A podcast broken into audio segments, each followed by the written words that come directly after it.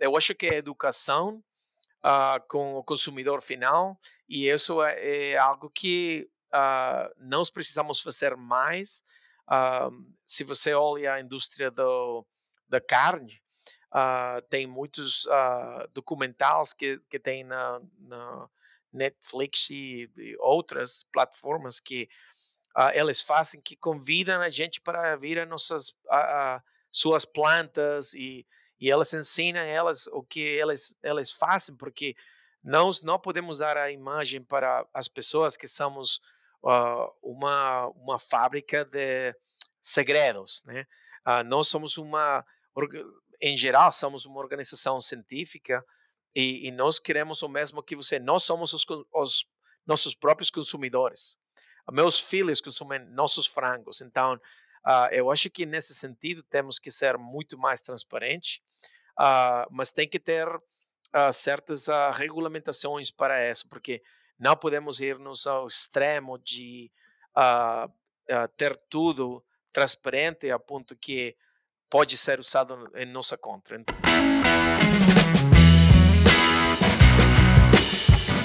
Olá pessoal, estamos aqui de volta para mais um episódio do nosso podcast Boa Viagem. E hoje nós teremos aqui um convidado muito especial, um convidado né, que vem do exterior. Nós teremos aqui uma conversa com o Dr. Juan Francisco de Vilhena. Dr. Juan Francisco, é, agradeço aí a sua disponibilidade de estar nos atendendo. É um profissional que tem uma longa trajetória dentro é, do food safety é, em avicultura, em, em, em, avicultura de corte, em frangos. Uh, o Dr. Juan, ele é engenheiro de alimentos, formado pela Universidade Nacional Agrária de Molina, no Peru. Ele tem o seu mestrado nos Estados Unidos, na Universidade de Maryland, trabalhando aí com, com fluoroquirona, é, com resistência né, de, de, de uh, E. coli. Tem o, o seu doutorado na Texas Tech University, tá sempre trabalhando na área de food safety e sempre trabalhando na área de controle de patógenos. Né? Então, seja muito bem-vindo, doutor Juan. Agradecemos novamente a presença do senhor e passo a palavra para o senhor fazer as suas considerações iniciais. Ah, muito obrigado pelo convite. Estou muito animado de, de estar aqui. Um, uh, agradeço a, a, a convite. Bom, gente, é, nós estamos dando uma, uma, especial deferência do Dr. Juan, que está falando em português aqui com a gente. Né? Ele mora hoje nos Estados Unidos, né? É, ele estava aqui me contando que o contato dele com o português foi que na, né, na juventude, na infância dele, ele morava muito próximo da fronteira e o português era, muito, era uma língua muito falada, né? Então, daí a, né, a, essa fluência dele em português. Então, quer dizer, nós temos aí duplamente é, contemplados, né? Com a pessoa que está conversando na nossa língua, né, no português, e com a experiência fantástica aí já né, dos Estados Unidos, com essa fantástica indústria americana aí de, de frango de corte. Então, então nós vamos passar aqui para um porteiro. Eu selecionei aqui o pessoal da técnica aqui do nosso podcast, selecionou algumas perguntas e a gente vai, ao longo da, das perguntas, fazendo uma conversa sobre food safety aí, que é o seu dia a dia, né, do seu trabalho. É, atualmente eu sei que né, você tem essa experiência do dia a dia, você tem o chão de fábrica, de estar dentro de uma empresa avícola, cuidando né, de food safety, cuidando né, de uma coisa tão importante para a gente, é, de, da, da, da, parte de segurança alimentar, no aspecto né, de, de, de, controle de patógenos, que é tão importante em qualquer indústria de alimentos, especialmente para frango. Né? Hoje, doutor Juan, quais são as regulamentações de food safety é, em vigor que o senhor considera mais importante para destacar aqui na indústria americana de frangos? Então, são, são muitas, uh, mas eu acho que a mais importante que agora está em revisão é a nova proposta que, que é chamada Proposed Regulatory Framework to Reduce Salmonella Illness in, in uh, Attributable to Poultry. Uh, eu acho que é a, a proposta do marco regulatório, de câmbio, de mudança do marco regulatório e esta nova uh, proposta tem, uh, basicamente, tem três componentes. O primeiro é relacionado com o teste dos uh, lotes recebidos na, na, na planta. o segundo é no desenvolvimento de um programa SPC, de controle estadístico, usando a enumeração de salmonella. mas o problema é que a enumeração de salmonela, a quantificação de salmonela em processo é muito baixa. Então, é muito difícil fazer um programa de, de controle estadístico com números que são tão pequenos. Uh, então, a nossa proposta como indústria americana é uh, mudar o, esse uh, componente para ter SPC de aeróbios totales, contas de aeróbios totales. Então, nós estamos falando com o governo disso e eu acho que vamos a combinar pronto em, em esse segundo componente. E mas até agora nós lidamos com a prevalência de salmonela, uh, positivo ou negativo, a porcentagem, mas a uh, enumeração, nós, nós não uh, fazemos enumeração de salmonela como indústria, mas é prevalência. o terceiro componente é, é desenvolvimento e implementação de um padrão de produto final que eles chamam eh, eh, executáveis, que uh, elas, uh, a proposta delas é ter um número da UFC, uh, unidades formadoras de colônia, por mililitro, e ter um número, mas o problema com isso é que se você tem um número e você não pode estar uh, arriba desse número, então o que vai fazer com todo o produto que já produziu? Então, esse é o que agora estamos uh, debatendo com, com o governo, FSAS, para melhorar a abordagem uh, desta proposta. Então, uh, eu acho que o, o, componente que é mais controversial é o componente número 3, mas eu acho que quando temos a, a próxima reunião com eles em junho, eu acho que nós vamos combinar com a proposta que basicamente é colocar um número uh, como, por exemplo, 10 unidades formadoras de colônia por mililitro, que é um logaritmo, uh, para todas as salmonelas. Mas depois, uh, em 3, 5 anos, eu, nós poderíamos ter um estándar que é mais, mais baixo para, por exemplo, a Salmonella enteritidis, uh, ou, ou Infantis. Então, uh, eu acho que essa é a principal, que, a principal regulamentação que agora estamos debatendo e que é uma das mais importantes que eu acho que vai a mudar a food safety dos Estados Unidos e, e do mundo também.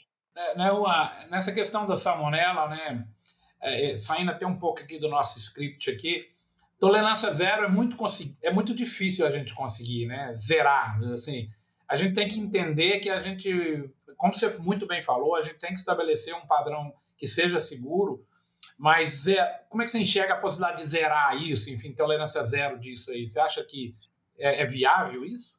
Não, e uh, eu, eu, é uma muito boa pergunta, porque agora mesmo, nesta semana, uh, o governo, uh, eu acho que você disse, anunciou, falou que tem a proposta de declarar salmonela como uh, adulterante uh, em certos produtos, não todos, não todos os produtos, só em produtos cheios e uh, que tem breaded, como não sei como dizer breaded.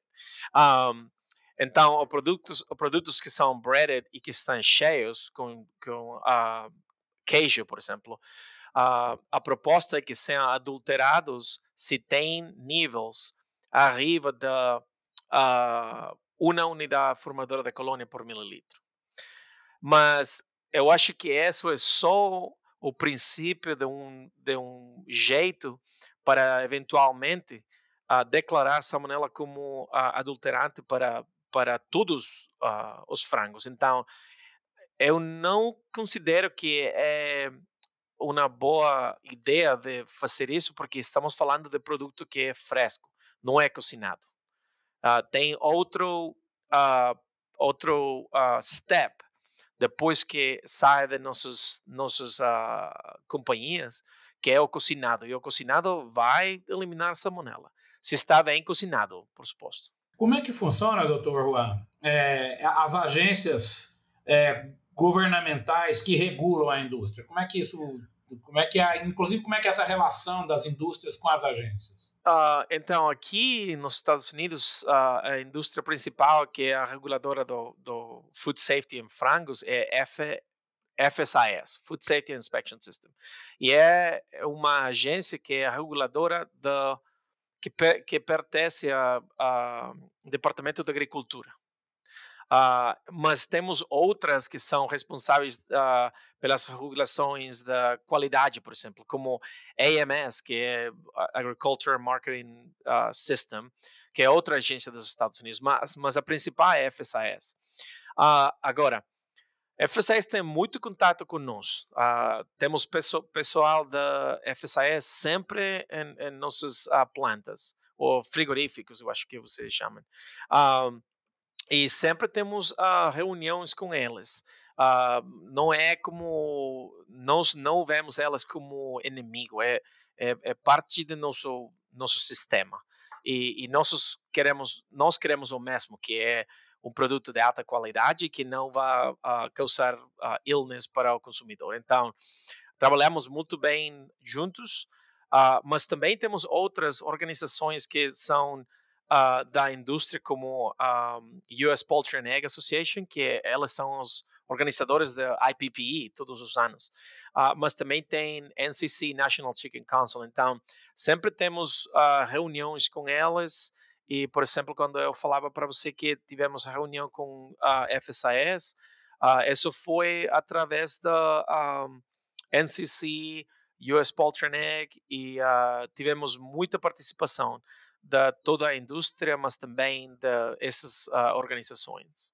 Eu acho muito interessante esses sistemas onde haja, como você falou, to, tanto o governo quanto as empresas têm o mesmo objetivo, que é produzir algo de qualidade. Né? Eu gosto muito desse sistema que seja colaborativo, o governo e a empresa trabalhando em comum para atingir o objetivo que naturalmente é da sociedade como um todo. Eu gosto muito desse sistema.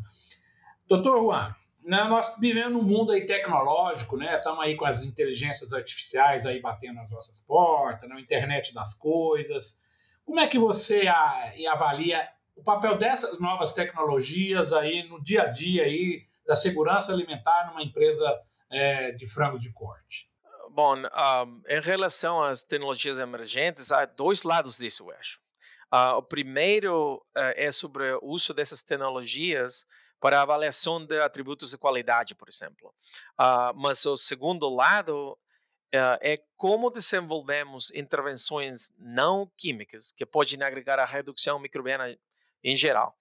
E isso sempre uh, está no radar para nós. Então, como podemos uh, usar a tecnologia para avaliar esses conceitos. Por exemplo, nos últimos anos, a indústria da frango dos Estados Unidos trabalhou muito, muito em, digitalização da coleta de dados e se expandiu para dados uh, relacionados com uh, food safety, segurança alimentar, que um, eu acho que contribuirão para um, eh, gerenciamento de intervenções microbianas e também para poder uh, avaliar essas intervenções.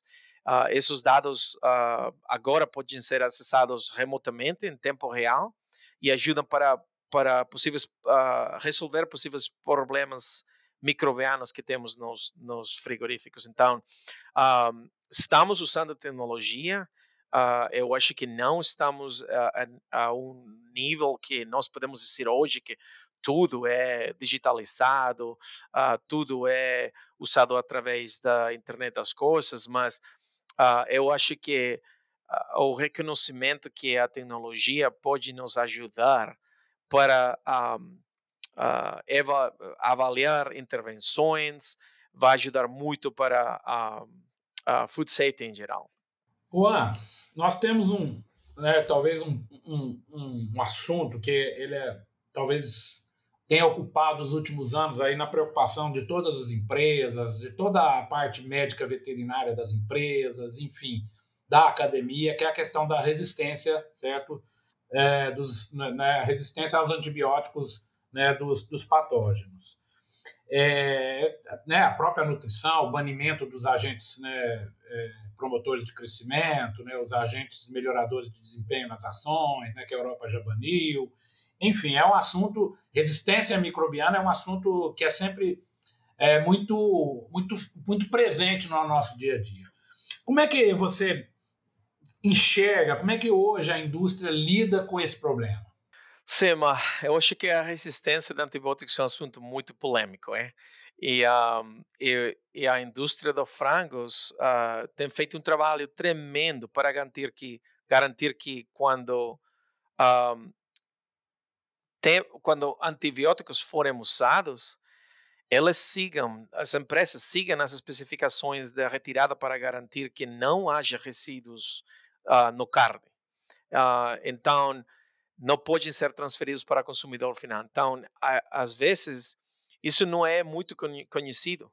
E isso eu acho que criou alguma desinformação para o público consumidor, mas temos uma regulamentação muito, muito importante e nós seguimos isso através de nossos veterinários para, para garantir que se, se temos usado antibióticos, não vai ter problema, não vai uh, uh, ser transferido para, para o produto. Então, os controles que temos aqui são muito, muito uh, importantes e você tem que ter isso se tem uma empresa que é, que é grande na, nos Estados Unidos.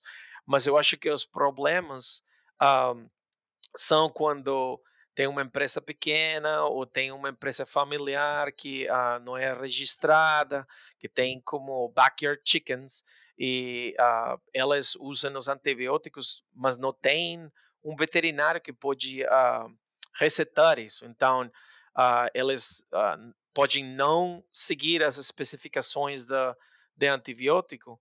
Então, eventualmente é transferido para o consumidor final através do alimento. E depois a indústria é, é a que é afetada, porque é, os frangos ocasionaram isso e, e talvez não é a, a indústria de frangos, é os pequenos uh, produtores de frangos que não têm nenhuma afiliação com uh, alguma uh, organização grande ou tem um sistema como nós que tem food safety professionals, que tem veterinários e como assim. Tá ótimo. Pensando em, em no futuro, né? É, pensando no food safety, pensando em regulamentos, como é que você enxerga aí as tendências de como que novas ferramentas, novas approaches aí em relação à regulamentação do food safety que, que, que, que serão aí, é, vamos dizer, o nosso futuro? O que, que, que você acha que vem pela frente em relação a essa questão? Sim, ah, nos Estados Unidos a, a tendência da indústria sempre foi e é reduzir a incidência de casos de doenças humanas uh, por salmonela. É, é, isso é isso é um fato. Uh, em geral, eu acho que uh, esse tem sido o, o, foco o tempo todo na nossa indústria e, e tem, temos a indústria tem feito um ótimo trabalho reduzindo a incidência de salmonela em frangos. isso é, é nadie pode discutir isso porque é, é o fato. Uh, e, e, isso está demonstrado com os dados que publica a FSAS, a, a CDC. Então, o compromisso da indústria está, está lá. Mas eu acho que com as novas regulações de food safety, nós vamos ver mais e mais uh, sistemas da identificação da, sal, da salmonella uh, mais rápidos. Agora temos as, as novas tecnologias moleculares para enumerar salmonela, quantificação de salmonela, uh, que pode ter resultados uh, men menos de um dia. Mas ainda tem que preparar a amostra e tudo isso. Mas eu acho que no, nos próximos cinco anos nós vamos ver tecnologia disponível para nós que, que vai ter uh, serotyping. Uh, eu não sei se vai ser como seis horas, mas eu acho que pode fazer serotyping em um dia. Uh, agora mesmo tem uh, desenvolvimento de tecnologias para ter a identificação de salmonella em três minutos com uns swaps. Eu, não sei onde vamos, vamos ir depois disso, mas eu acho que vamos ter muita tecnologia para poder garantir que uh, produtos, produtos não têm certos níveis de salmonella, uh, de acordo com a nova regulamentação da, Proposed Regulatory Framework. E como que, que, que você enxerga aí, quais seriam as principais considerações para garantir, uma vez estabelecidas essas conformidades regulatórias, como é que as empresas vão se adaptar para, se, para atenderem essas conformidades? Uh, primeiro, eu acho que um, nós, nós estamos constantemente avaliando as intervenções que temos antimicrobianas no nível da, da planta. Um, também da, da área da produção uh, de frango vivo e uh, nos últimos anos, eu acho que pode dizer que nos últimos 10 anos, uh, a abordagem que temos nós é uma abordagem científica para avaliar essas intervenções. Uh, sempre estamos constantemente uh, pesquisando procurando as novas intervenções. Usamos muita estatística para avaliar a, a eficácia de, das intervenções.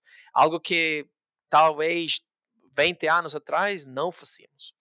Uh, e em alguns casos, e eu posso falar por experiência própria, reduzimos intervenções que não estão contribuindo. Então, uh, isso às vezes não é muito falado, mas nós reduzimos intervenção. Dizemos, dizemos, esta intervenção não está contribuindo para a redução, então vamos eliminar.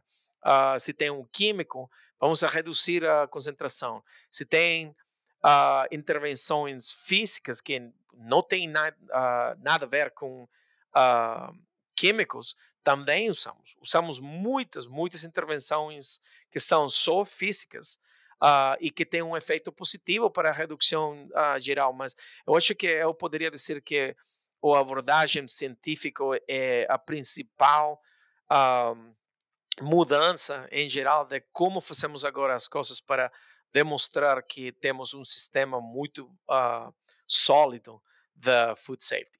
E, e, pensando um pouco nessa questão justamente aí, né, de, de você ter essa informação e levar essa informação, né, a comunicação com os consumidores, né, para inclusive deixar bem, bem transparente como que a indústria né, trata essas questões, até para dar ao consumidor uma segurança que ao adquirir aquele produto, né, ele está levando para casa aí, né, 100% de qualidade, 100%, 100% de, né, de, de, garantia que o produto ele, ele garante essa qualidade. Essa transparência né, na comunicação entre a empresa né, e, e, o consumidor. Eu sei que vocês aí nos Estados Unidos fazem muitos recalls, né? É, é bem comum a indústria, de uma maneira geral, alimento nos Estados Unidos, tem trabalhado né, exatamente em, em, em, em função desse respeito ao consumidor. A própria empresa recolhe alguns produtos que ela já é, por algum motivo, né? Estou falando da indústria geral, não especificamente para frango, mas para a indústria de alimentos. Como é que você enxerga essa, essa relação né, entre a empresa, né, pensando nessa transparência com o consumidor? Semi, é um, é um tópico muito uh, interessante, uh, porque você pode ser transparente, mas até um nível. Uh, tem outras coisas que não pode falar, mas eu, uh, nós estamos mudando em geral. Uh, agora temos muita informação nos labels, muita informação, especificamente quando tem de allergens, alergênicos. mas nós não colocamos nos labels, por exemplo, que fazemos nas, nas plantas como intervenções antimicrobianas. Não, como, como você pode fazer isso? Então, uh, eu acho que a educação uh, com o consumidor final, e isso é, é algo que uh, nós precisamos fazer mais. se você olha a indústria do, da carne, tem muitos documentais que, que tem na, na Netflix e, e outras plataformas que uh, eles fazem que convidam a gente para vir a nossas a, a suas plantas e, e elas ensinam elas o que elas elas fazem porque nós não podemos dar a imagem para as pessoas que somos uh, uma uma fábrica de segredos, né?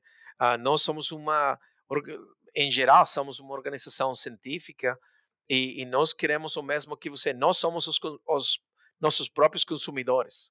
Meus filhos consumem nossos frangos. Então, uh, eu acho que nesse sentido temos que ser muito mais transparentes, uh, mas tem que ter uh, certas regulamentações para isso, porque não podemos irmos ao extremo de ter tudo transparente a ponto que pode ser usado em nossa contra. Então, um, eu acho que melhorou muito, mas temos muito trabalho que, que fazer para o futuro.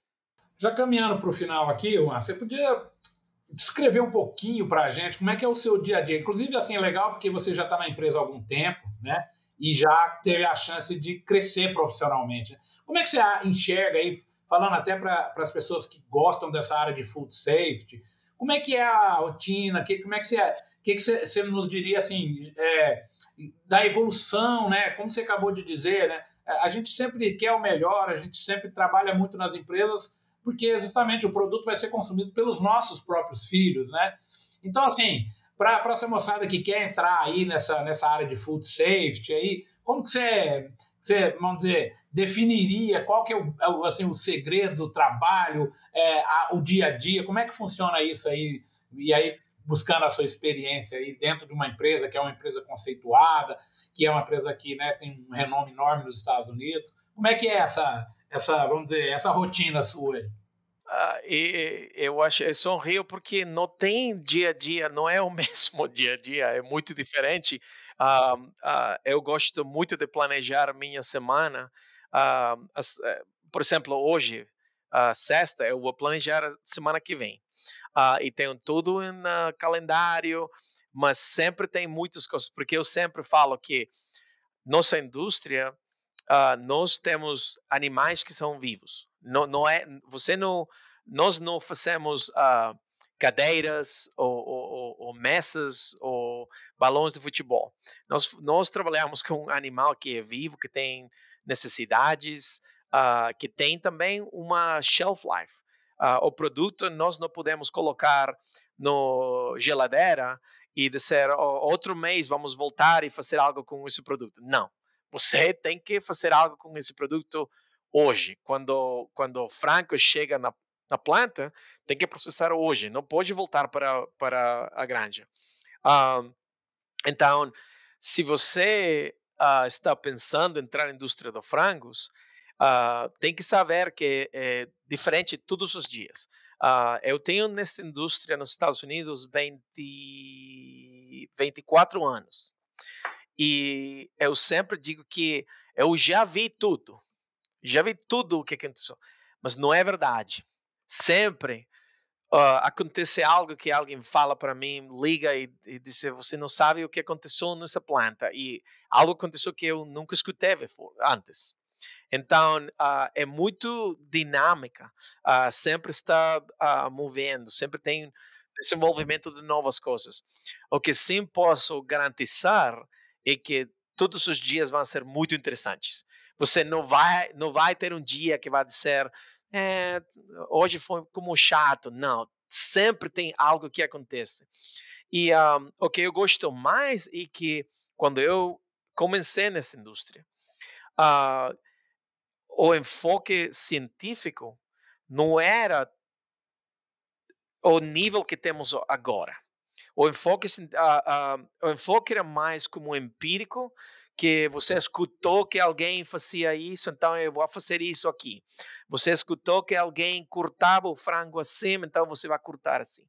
Mas agora é mais como temos uma nova tecnologia, isso é, vamos fazer uma avaliação, vamos usar estatística, vamos fazer um estudo, uh, vamos combinar com uma, uma universidade, fazer um research, então, agora é muito mais real e, e eu não, não poderia dizer você quantas vezes nós dissemos que não vamos implementar algo porque os resultados do projeto de teste não foram bons. Então, antes não era assim. Então, agora mudou muito. É, temos muita uh, ciência uh, hoje. Uh, mas isso mudou nos últimos 15 anos, eu acho. Uh, mas é muito interessante.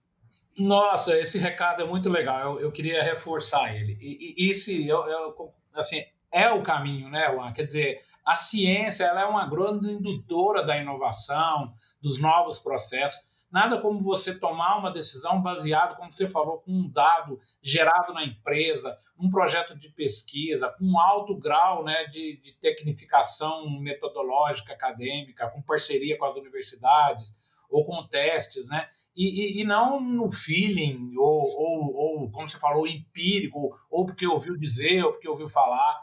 Então, realmente é, é muito importante. E eu fico muito feliz que você está dando esse depoimento, porque aqui no Brasil a gente ainda tem esse tipo de tomada de decisão baseada, sabe, quase em coisa abstrata. Né? Então, assim, e, e que bom que você deu esse testemunho quando, quando você entrou na empresa, algumas decisões eram tomadas assim meio que sem esse embasamento e que naturalmente a evolução dessa tomada de decisão e das melhorias e da adoção das tecnologias elas são feitas baseadas certo em, em critérios científicos, né? Eu acho que esse recado é muito bom aí para o público, né, do mundo todo aí, porque eu também acredito que sou suspeito para falar, né? Eu estou dentro de uma universidade, mas eu acho que esse é o caminho natural. E aí eu estou falando só de frango, não? Estou falando, né, de, de, tudo. Bom, nós temos aqui é, a finalização do nosso é, podcast com três perguntas, certo? A primeira pergunta eu mesmo vou abortar ela aqui, que eu iria perguntar qual que é o seu o livro favorito relacionado à avicultura. Mas essa área sua é tão cheia de regulamentação, é tão cheia de coisa nova a cada minuto, né, que eu tenho certeza que não existe um livro para ser recomendado. Mas pulando o livro, vamos dizer, é, da área técnica, eu faria a segunda pergunta, que é aí esquecendo essa área técnica, para você contar aí para gente uma indicação, um livro que te marcou, um livro que você gosta, um livro que é favorito. Eu sei que é difícil, a gente lê toda hora uma coisa nova, e leitura é uma coisa tão deliciosa, né? Mas um livro aí que o Juan poderia aí é, indicar para gente, que se você gosta, que foi importante aí na, na sua trajetória. Sam, e, um, eu acho que agora não tem livros. Uh, da, eu não quero falar mal de pessoas que, que ainda escrevem livros do, do indústria do frangos, mas eu acho que não tem um livro mais é publicações científicas como scientific papers. Uh, mas o livro que gosto mais é de Paulo Coelho, uh, Os Quatro Acordos. Eu gostei muito, mas não é de frangos, mas Uh, para frangos, eu sempre uh, me me, a minha recomendação seria que uh, você subscreva a revistas científicas que tem, podcasts como este, mas revistas científicas, porque são importantes. As revistas científicas, em muitos casos, são feitos com plantas e universidades. Não é só em um laboratório, mas também tem subscrições para uh, outras revistas digitais que têm muita informação de novas regulamentações de, de frangos nos Estados Unidos, na Europa. Uh, tem muitas uh, informações sobre, sobre os recalls que temos nos Estados Unidos. E eu gosto muito de ler essa informação. Sempre quando chego a, a, meu escritório, sempre tem um, muitas um, muitos e-mails que vêm com links para informações do momento. E sempre tem, por exemplo, ontem foi a, o anúncio do FSAS da, da, da proposta para a declarar salmonela como adulterante produtos cheios e uh, eu acho que você diz empa, empadizados, empaisados. Uh, e isso foi a, a, hoje recebi um link que tem algumas pessoas que têm uh, outro ponto de vista que elas comentam sobre isso. Então, você pode ver outras uh, posições sobre uh, uh, o anúncio do governo. Então, eu gosto muito de ler essas coisas agora, porque é o mundo da digitalização. E para terminar, aqui a nossa última pergunta é que, na sua opinião, o que, que diferencia um profissional da avicultura de sucesso? Eu sempre vou dizer que você tem que uh, preocupar de o que você faz hoje, no momento. Não tem que não tem que se preocupar de a promoção que vem, o salário que vem. É, isso, como, isso vai, vai chegar. Uh, porque se você uh, se preocupa de outras coisas e de não fazer seu trabalho, eventualmente o foco de você vai, vai para outro lado. Não, não, não, não, vai ter, não vai ter 100% de foco em, o que, em, em o que você está fazendo. Então, se você enfoca em o que você faz hoje, você vai ser muito, muito successful.